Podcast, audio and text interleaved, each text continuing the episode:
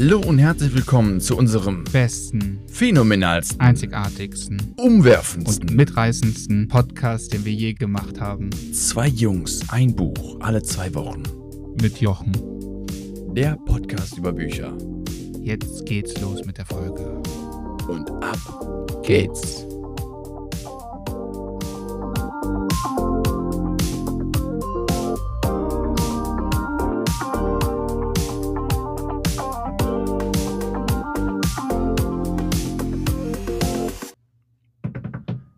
Hallo zusammen, herzlich willkommen zur Folge 24. Hallo da draußen. Ja, wir freuen uns jetzt schon, dass ihr wieder eingeschaltet habt. Hi Daniel. Hallo Lukas. Ich sage auch von meiner Seite Hallo an alle unsere Zuhörer und herzlich willkommen zu der Folge 24 und dem Buch 1984, geschrieben von George Orwell. Ja, stark. Super, das ist das Buch. 1984, hast du ein bisschen was zum Auto oder Background vorbereitet?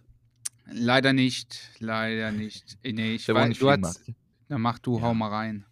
Ja, ich habe also wirklich ganz, ganz wenig gemacht. Ich habe nur ähm, halt, dass das Buch 1984, 1948 geschrieben wurde. Ich glaube, darauf kann man dann später nochmal ein bisschen eingehen.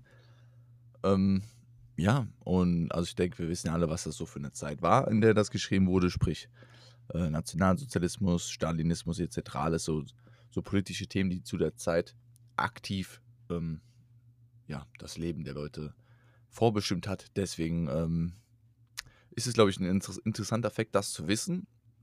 Und sonst habe ich gar nicht viel, viel mehr ausgesucht, ehrlich gesagt. Ja. Ja, dann Wollen wir heute ein bisschen Spoiler-Alarm, äh, irgendwelche Hinweise dazu geben? Ich glaube, das ist heute mal wichtig. Genau, da es sich ja um Roman halt, äh, handelt und es eine Geschichte ist. Und würden wir an dieser Stelle auch direkt sagen, kleiner Spoiler-Alarm, falls ihr jetzt nicht unbedingt die Geschichte im Vorhinein schon angerissen bekommen wollt. Wir werden das Ende jetzt nicht bis zum Ende hin spoilern, aber wir müssen natürlich auf die Thematik eingehen. Müsst ihr vielleicht einfach mal abschalten oder einfach ein paar Minuten vorskippen, wenn wir die Story durchgekaut haben. Oder aber natürlich auch, wie wir es natürlich auch immer wärmstens empfehlen, ihr habt jetzt vielleicht schon Bock auf das Buch bekommen. Ja, macht jetzt Pause, liest das Buch durch, gönnt euch das in ein, zwei Wochen, wie auch immer ihr dafür Zeit benötigt und hört euch dann die Folge an und habt quasi dann das Live-Feeling, als ob ihr hier mit uns zusammen über dieses Buch sprechen könntet. Stimmt, Ja, und die damit starten wir. Ne? Ja. Das wäre natürlich Hammer, ne? Das wäre mal eine super Sache, oder? Das wäre die beste Möglichkeit. Ja, Ja, gut, okay. Ähm, also ich glaube, heute ist wichtig zu sagen, das Buch hat ähm, ja doch irgendwie schon einen Aufbau.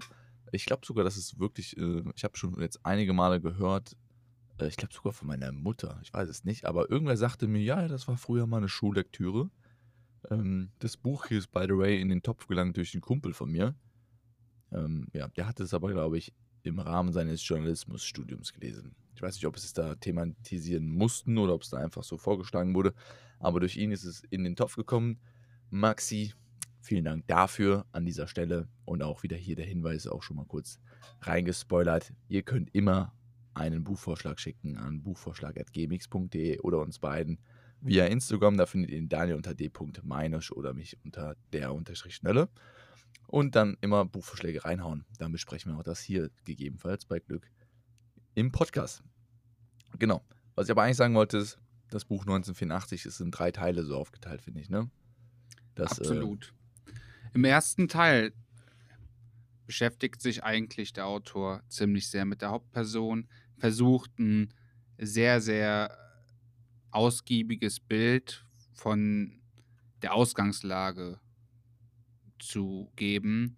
Und zwar, um das jetzt hier mal ein bisschen anzureißen, es ist eine sehr erdrückende Atmosphäre.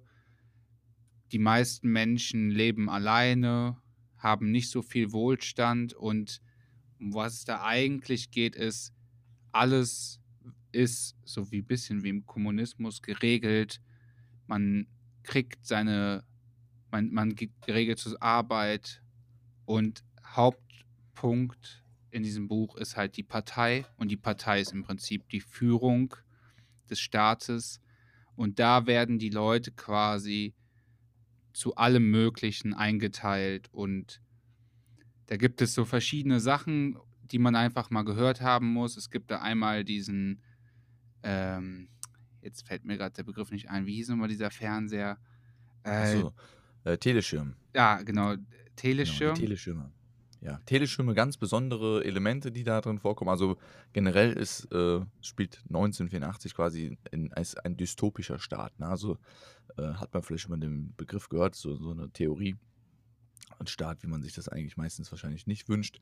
Ähm, aber es ist hier ein Überwachungsstaat und diese Teleschirme sind vor allem deswegen besonders, weil sie können nicht nur Dinge anzeigen, was man heutzutage natürlich ganz easy kennt von Fernsehern, vielleicht 1948, weiß ich gar nicht, wann die erfunden wurden. Ähm, aber diese Teleschirme können gleichzeitig auch Bilder aufnehmen. Also sind Sender und Empfänger und äh, damit natürlich auch ein Element des Überwachungsstaates. Der hier übrigens auch, äh, fand ich ganz lustig, der wird ja mal gesagt, das ist der große Bruder, ne? Ja. So. Und wir haben es natürlich, wir haben es auf Deutsch, äh, ich habe es gehört, du hast es auch gehört, weiß ich, über Audible.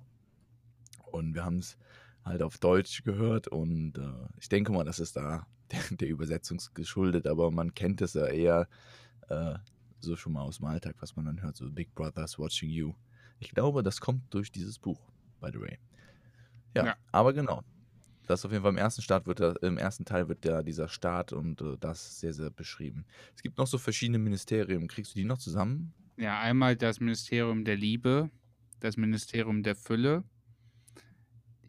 Jetzt muss ich überlegen. Dann gibt es noch, äh, Ministerium der Wahrheit habe ich auch noch im Kopf. ja, und dann gibt es noch das Ministerium für. Äh, Frieden. Stimmt. Ich habe es gerade gegoogelt. Ja, Musst es, man wird halt mit sehr vielen so, sag mal, neuen Begriffen auch in dem Buch natürlich bombardiert. Es gibt da ja, Ja. auch, also genau, die Ministerien noch, um das jetzt abzuschließen, das sind im Prinzip Ministerien, Stellen, die immer eine bestimmte Tätigkeit haben, zum Beispiel das Ministerium der Liebe äh, ist dafür da, die überwachen die Menschen in dem Sinne, dass die Sexualität unterbinden wollen, dass die überwachen, welche Menschen mit welchen Menschen quasi sozial interagieren und, und, und. Und dieses Ministerium ist einfach nur dafür da, quasi, ich sage jetzt mal, wie sagt man das, Liebe oder menschliche, äh, menschlichen Austausch von Sexualität zu verhindern. Ja, absolut. Also da geht es auch später im Buch dann nochmal drum. Es wird halt sowas auch gesagt, was äh, auch im ersten Teil beschrieben wird, ist, dass es, es gibt halt die Parteianhänger, die immer so ähm, auch gekennzeichnet sind, also so Overalls tragen müssen etc. Ähm, und damit dann natürlich nach außen hin sichtbar sind. Und dann gibt es die Unterdrückten und äh, ich glaube auch so an, anerkannten äh, Proles oder Proles oder wie die äh, ausgesprochen wurden. Mhm. Also ich hatte erst als Proll, wie dieses, ne, wie man schon mal sagt, ah, du bist ja voll der Proll. Aber ich habe es äh, hinterher dann, habe ich es dann nochmal äh, stückweise nachgelesen und da war dann das äh, Proles, P-R-O-L-E-S geschrieben.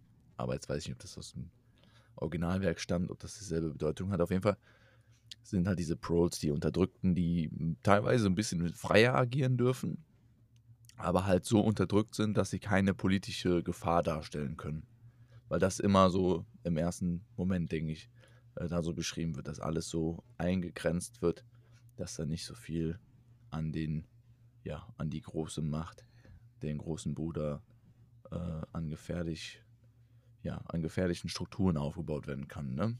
Genau. Dann gibt es noch das Ministerium der Wahrheit. Und das ist eigentlich auch in dem Buch sehr wichtig. Also sind alle Ministerien sehr wichtig, aber das hat nochmal eine besondere äh, Aufgabe, weil die Hauptperson, die, äh, die Winston Smith, die arbeitet dort. Und die haben die Aufgabe, und das fand ich auch, das wäre quasi ein Punkt, den ich auch nachher nochmal sagen wollen würde, aber die bearbeiten sämtliche Dokumente und Dokumentationsformen, egal ob es jetzt Filme sind, Zeitungsartikel, und die werden permanent immer wieder korrigiert. Und dass das überhaupt nichts mit der Wahrheit zu tun hat, ist scheißegal. Da war zum Beispiel dieses Beispiel, in, dass irgendwelche Stiefel produziert worden sind und es waren halt irgendwie paar Millionen, ich glaube 50 Millionen. Und der hat in diesem Ministerium gearbeitet und dann hat er diesen Zeitungsartikel, sollte dann überarbeiten und sollte sagen, 70 Millionen wurden produziert, damit die dann über diesen Teleschirm sagen konnten, oh, wir haben eine Steigerung von so viel und so viel. Aber für die Leute, die dort leben, ist man, äh, die hatten überhaupt keinen Bezug dazu. Die, die hatten diese Kleidungsmarken, äh, die durften sich, wenn überhaupt, nur ein paar einzelne Klamottenstücke kaufen. Die hatten immer durchlöcherte Klamotten, weil die dafür, für die, hat, die hatten überhaupt keinen Bezug zu diesen Zahlen.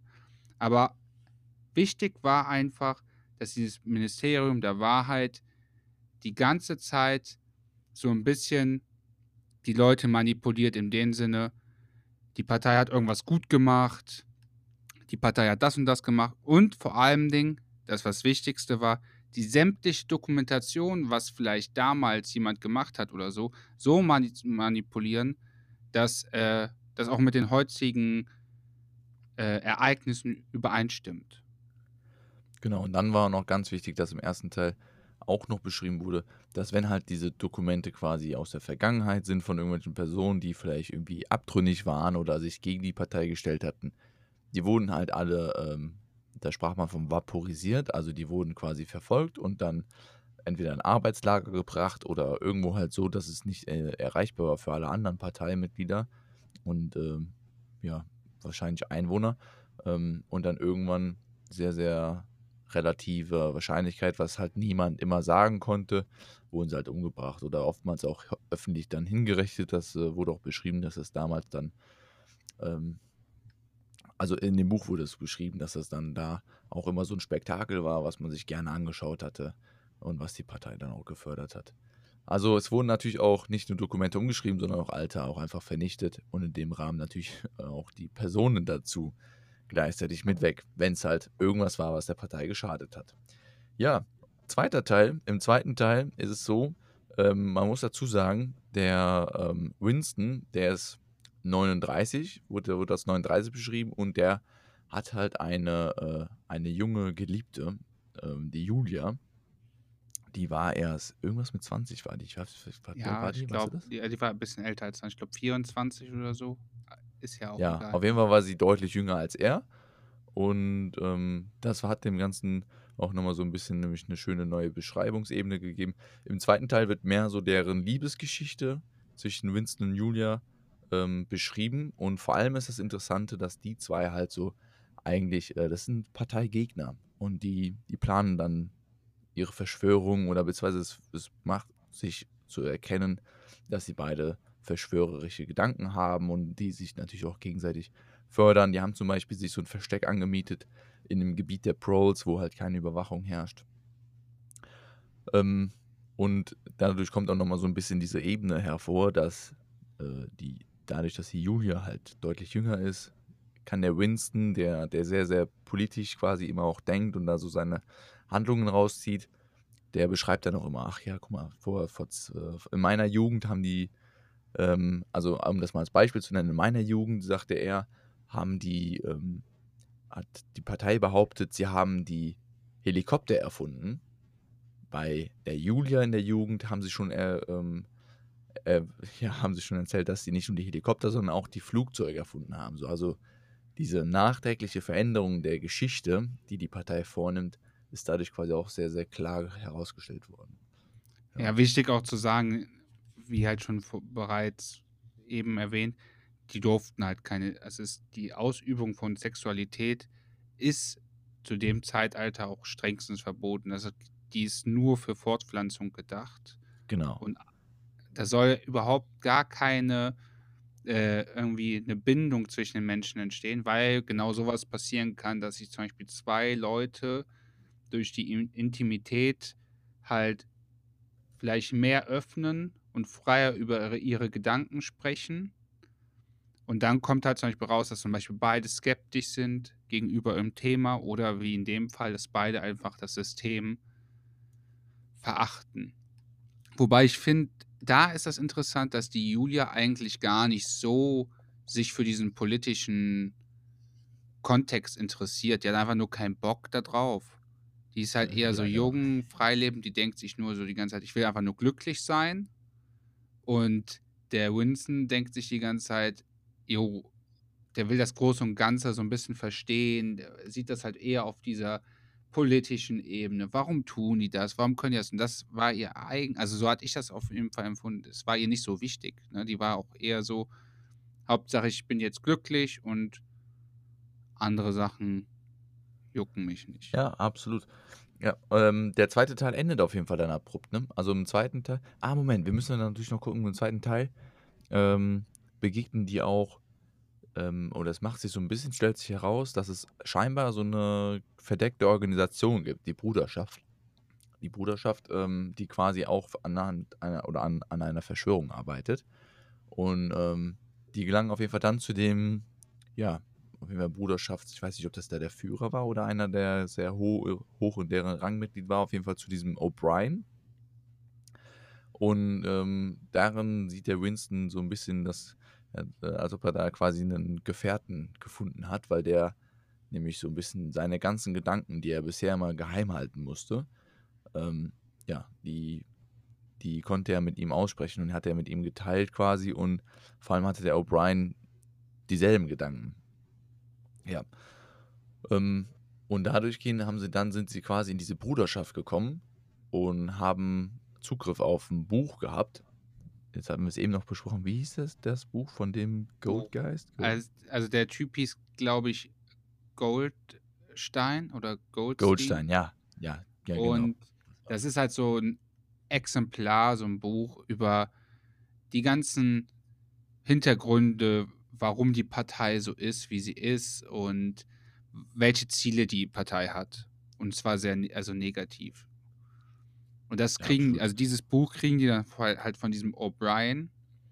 Und das, das gibt der ganzen Sache halt diese Wirkung, oh, das sind jetzt nicht nur noch zwei Leute, also so ein Liebespaar, die quasi alleine irgendwie was bewirken wollen, sondern die haben jetzt eine ganze Armee oder ganz viele hinter sich und die kennen sogar jemanden, der da was zu sagen hat.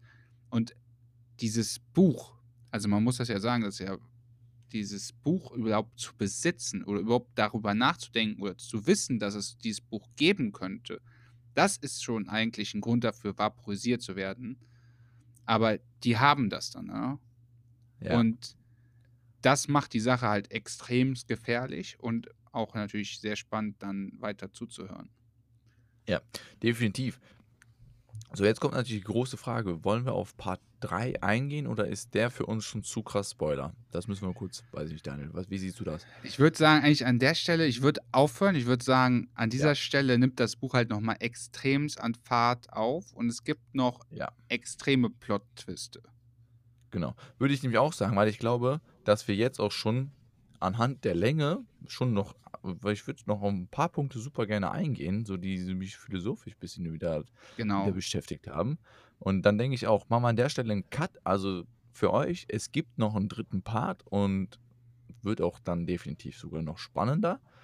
Ähm, ja, falls ihr bisher das Buch schon so dachtet, puh, was ist das für ein, für ein weirdes Buch und äh, es hört sich ja richtig abgespaced an, aber irgendwie habt ihr trotzdem Bock drauf bekommen. Ja, das ist auf jeden Fall das Zeichen. Dann äh, wird euch Part 3 definitiv freuen. Ja, und ansonsten werdet ihr leider unwissend sterben. Also entscheidet es selber. Wir gehen jetzt auf jeden Fall mehr ab ins Philosophische.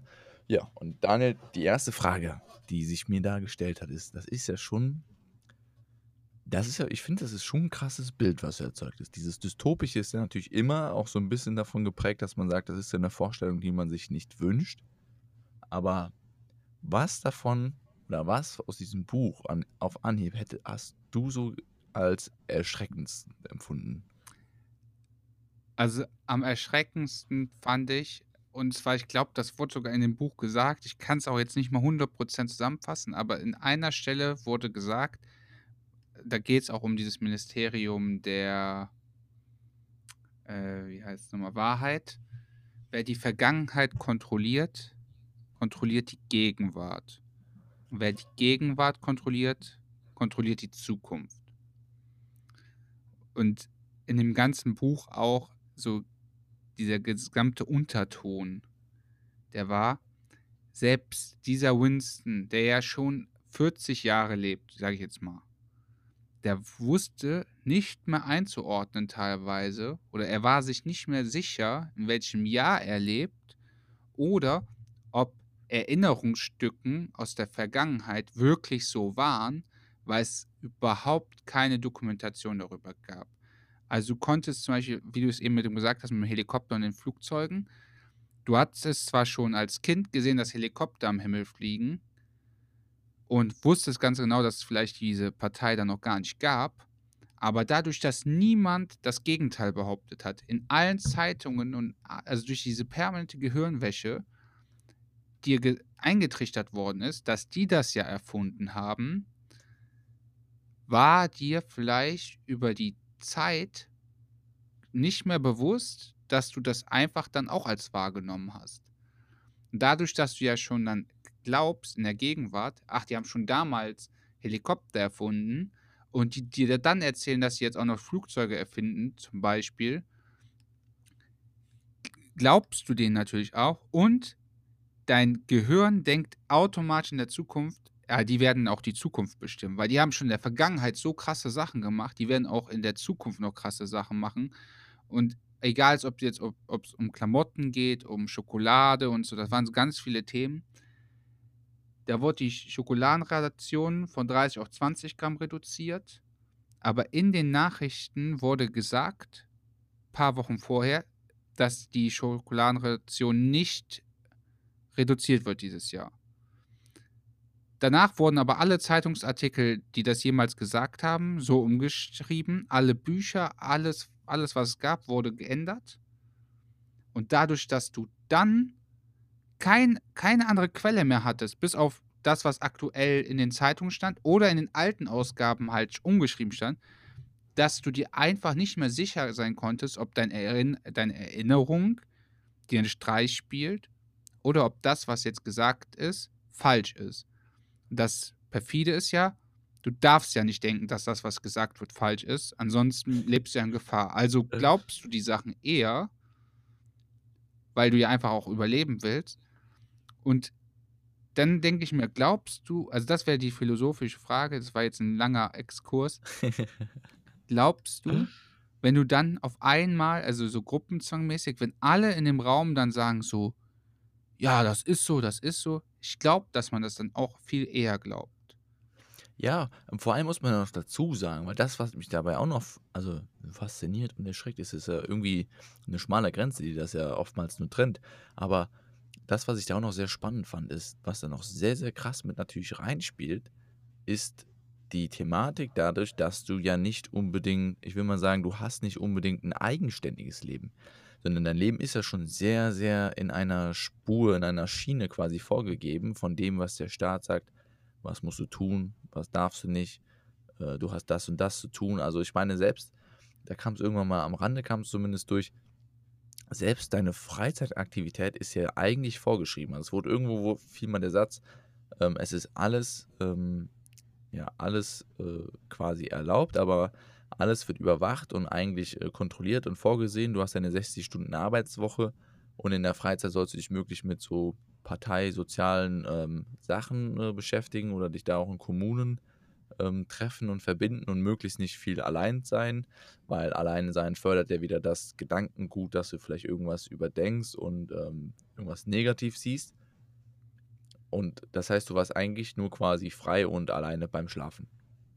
Das heißt, du bist so weit kontrolliert worden, dass du, du hast ja durch alles so eine unterbewusste Beeinflussung und das hat mich so sehr eigentlich an eine aktuelle Position, äh, also aktuelle Situation erinnert, nämlich so bezogen auf dieses ganze Dilemma so von, von wegen Social Media und alles Mögliche, ne? dass du auch in so eine Blase und Bubble reingezogen wirst, in der du weniger machst, generell in vielen Punkten, generell äh, denke ich in der heutzutage äh, heutigen Entwicklung.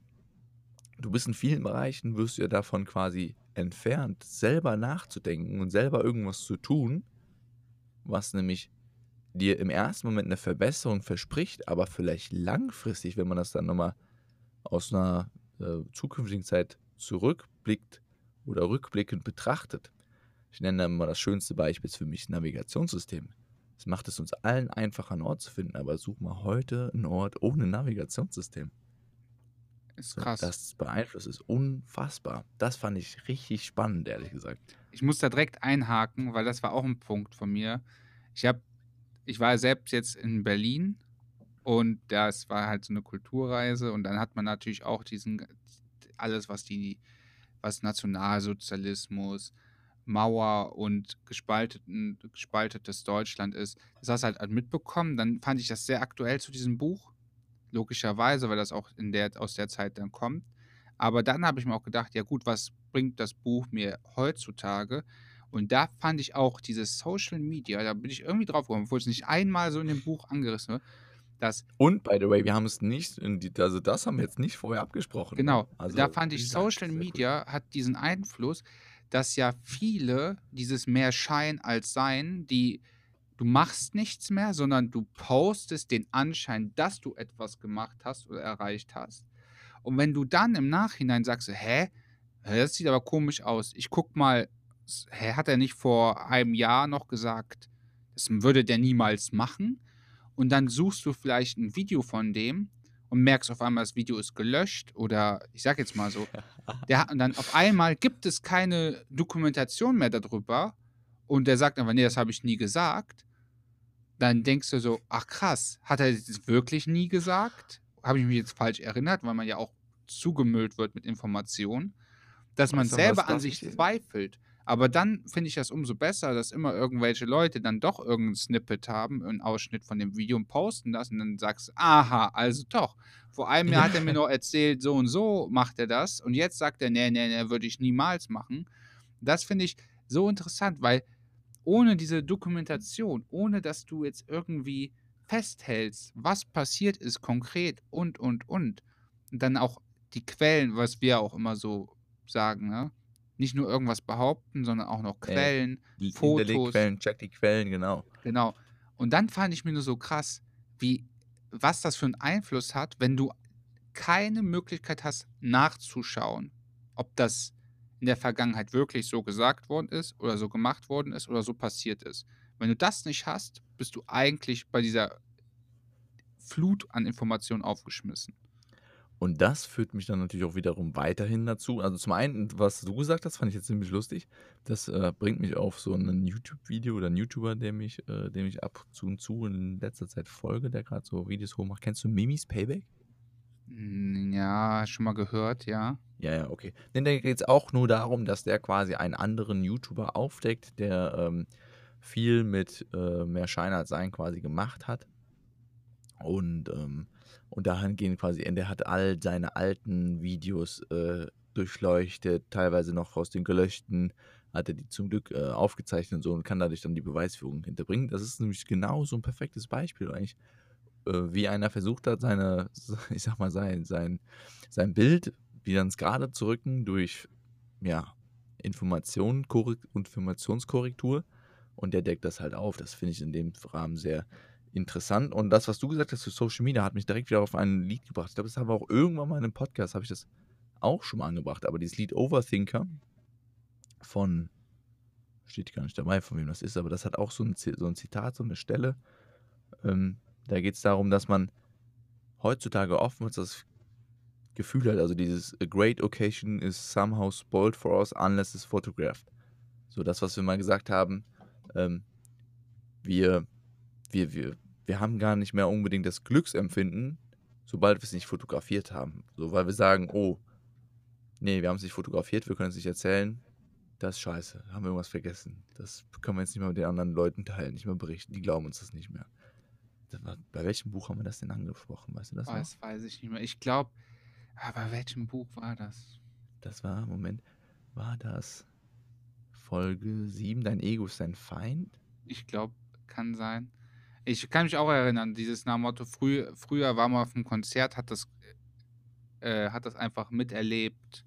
Man hat das einfach genossen, hat gesagt, ich war auf dem Konzert, das war schön. Die Leute haben dich gefragt, und wie war es? Und heute erzählst du, ich war auf dem Konzert, das war richtig geil, der hat das und das gemacht und der so hast ein Video davon und du denkst, Alter, Ja. ich erzähl das doch Ich glaube, das ist, ich glaube, es ist entweder war es bei Folge 13 die sechs Säulen des Selbstwertgefühl oder es war sogar aus dem Ausschnitt, weil das passt da natürlich immer rein. Folge 12 Tools der Titan, da war ja ein äh, weit umfassender Ausblick über seinen Podcast und mit vielen, vielen Personen hatte der ein Interview geführt.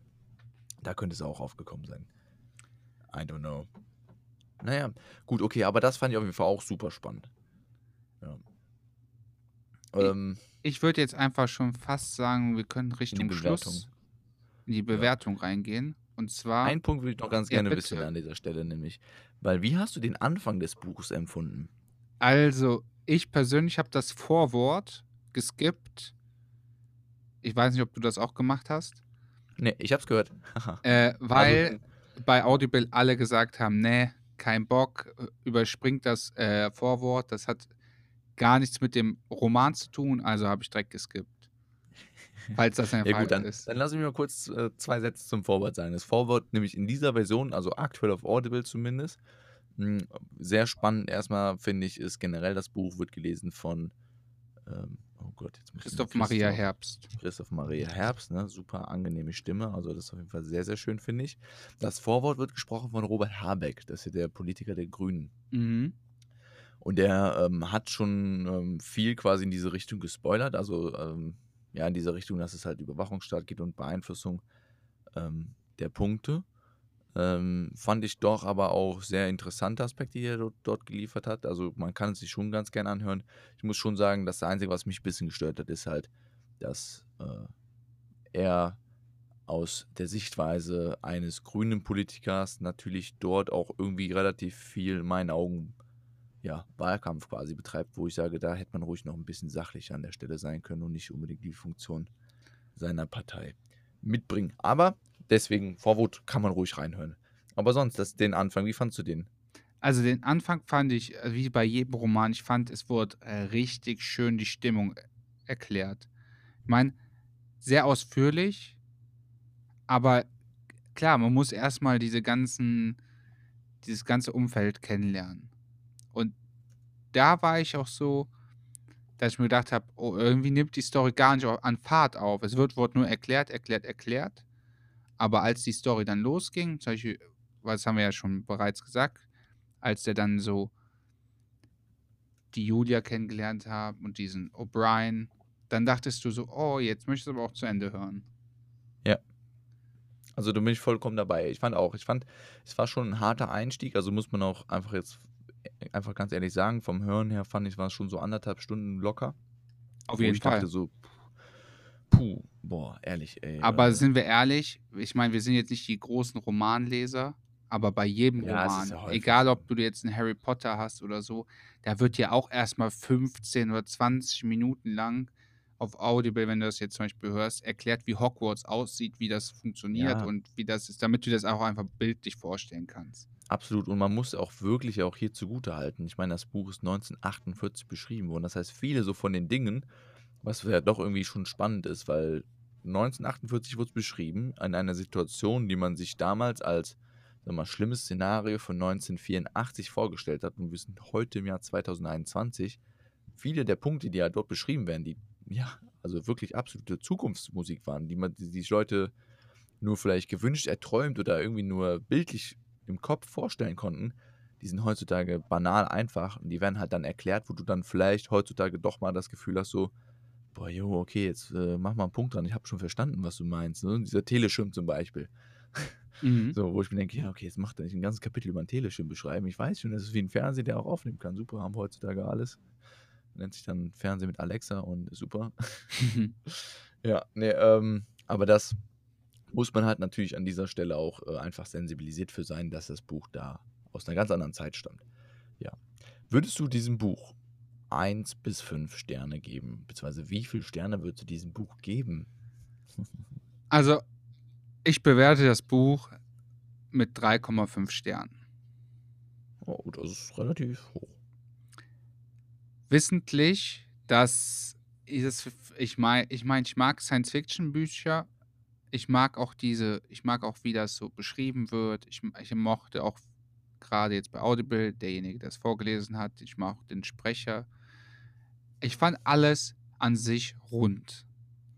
Ich persönlich fand das Buch jetzt nicht so catchy, dass ich das jetzt zum Beispiel gerade in der Anfangszeit, die ersten ein, zwei Stunden, fand ich jetzt eher so, hätte ich das jetzt nicht unbedingt hören müssen für den Podcast, hätte ich eventuell mir in der Zeit eher doch ein anderes Buch angehört.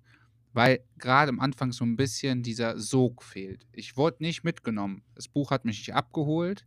Ich dachte erstmal so, oh, schwierig.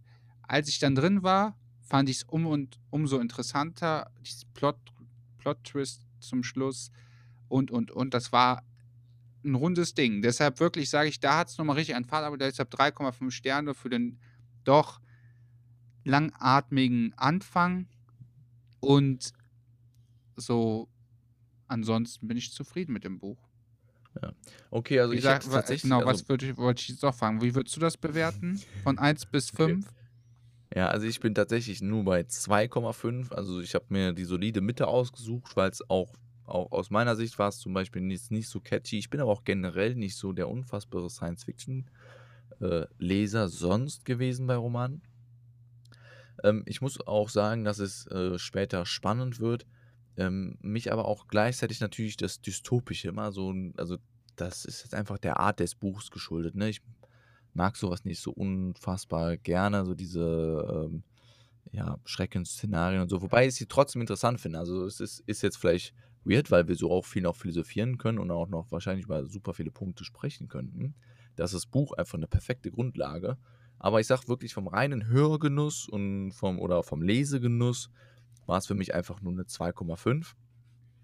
Aber muss trotzdem auch hier einfach nur diesen ja, wegen mir gibt es einen sonderhalben Punkt an der Stelle, weil ich sage, das ist einfach eine super Grundlage, ähm, weil es ja doch wieder enorm zum Denken anregt und enorm ähm, ja, viel, viel Sprechbedarf auslöst, was ich immer sehr, sehr nett finde und äh, auch sehr super und auch einfach, weil 1984 ein Roman ist, glaube ich, den man mal gelesen haben muss.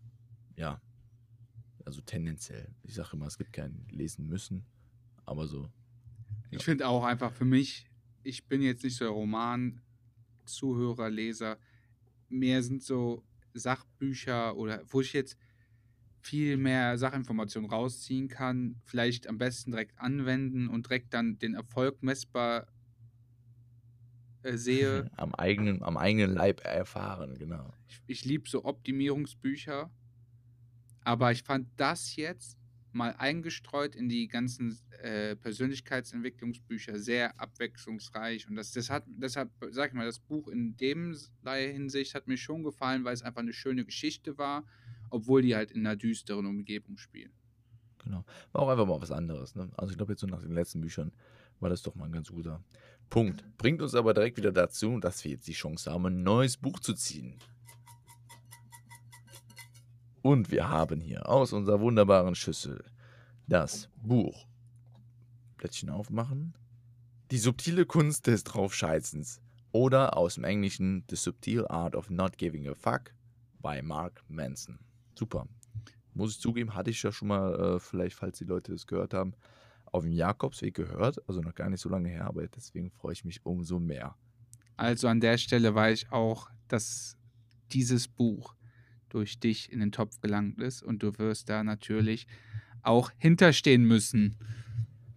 Ich werde auf jeden Fall dafür Rechenschaft ablegen. Nächste Folge 25. Ich freue mich drauf und ihr Nein. hoffentlich auch. Ich möchte auch mal an der Äh. Stelle sagen, jeder darf natürlich auch Wunschbücher vorschlagen und auch wenn wir sie nicht gut finden, ich finde, es ist auch immer wichtig, den Horizont zu erweitern. Ich habe das, ich habe gar keinen Berührungspunkt zu dem Buch, aber ich finde auch gerade mal hier mal einen Roman vorgeschlagen oder das vorgeschlagen, dass einfach der Horizont auch mal offen bleibt für andere Sachen, weil wer nichts Neues entdeckt, kann nichts Neues kennenlernen. Learning today. Und, und hier, oh, das ist, bringt mich doch gerade noch zum Punkt. Wichtiges, also ich meine, wir haben dann so ein paar Bücher hier auch in dieser äh, Liste. Wir haben, finden sie mittlerweile auch digital, können aber so einen Zufallsbutton klicken, ist auch ganz entspannt. Aber jetzt habe ich ihn gerade hier aus, aus der Schüssel wieder rein äh, manuell gezogen. Ähm, ja, also wie gesagt, ihr könnt ja jedes Mal Bücher in den Topf schmeißen. Wir sind doch momentan noch quasi unser Konzept auch wieder am, äh, am Verbessern. Also falls ihr auch Verbesserungsvorschläge habt für unseren Podcast, könnt ihr uns ja auch jederzeit natürlich sehr gerne schreiben. Wir sind dafür immer sehr empfänglich. Wir freuen uns immer, wenn Leute mit uns Kontakt aufnehmen, was tatsächlich auch häufiger vorkommt, als wir uns jemals das gedacht haben. Und deswegen hier nochmal die, der Verweis, immer, ihr könnt uns erreichen unter der E-Mail-Adresse buchvorschläge.gmx.de oder unter Instagram, da findet ihr den Daniel wunderbar unter d.meinusch und ihr findet mich unter der unterstrich Nölle. Und da schreibt uns einfach an und wir antworten so schnell es geht, so ausführlich es geht. Sind auf jeden Fall mal happy drum. Ja, sonst noch was vergessen, Daniel? Nee. Doch. Außer, dass wir jetzt noch uns verabschieden. Und immer schön dazu sagen, abonnieren, nicht vergessen, aktiviert die Glocke, damit ihr immer auf dem neuesten Stand seid. Und ja, kann man ein Kommentarfeld, irgendwo haben wir ein Kommentarfeld, meine ich, hinzugefügt. Schreibt doch mal gerne über, was ihr diesen Podcast hört. Ja, finde ich ganz spannend, immer mal rauszuhören. Heute beenden wir die ganz kurze Folge von jetzt über 40 Minuten mit ja, einem Auf Wiedersehen. Und reingehauen. Tschüss, macht's gut. Ciao. Danke fürs Zuhören. Sie hörten eine weitere Folge des Podcasters Zwei Jungs, ein Buch, alle zwei Wochen. Mit Jochen. Vielen Dank fürs Zuhören und bis zum nächsten Mal.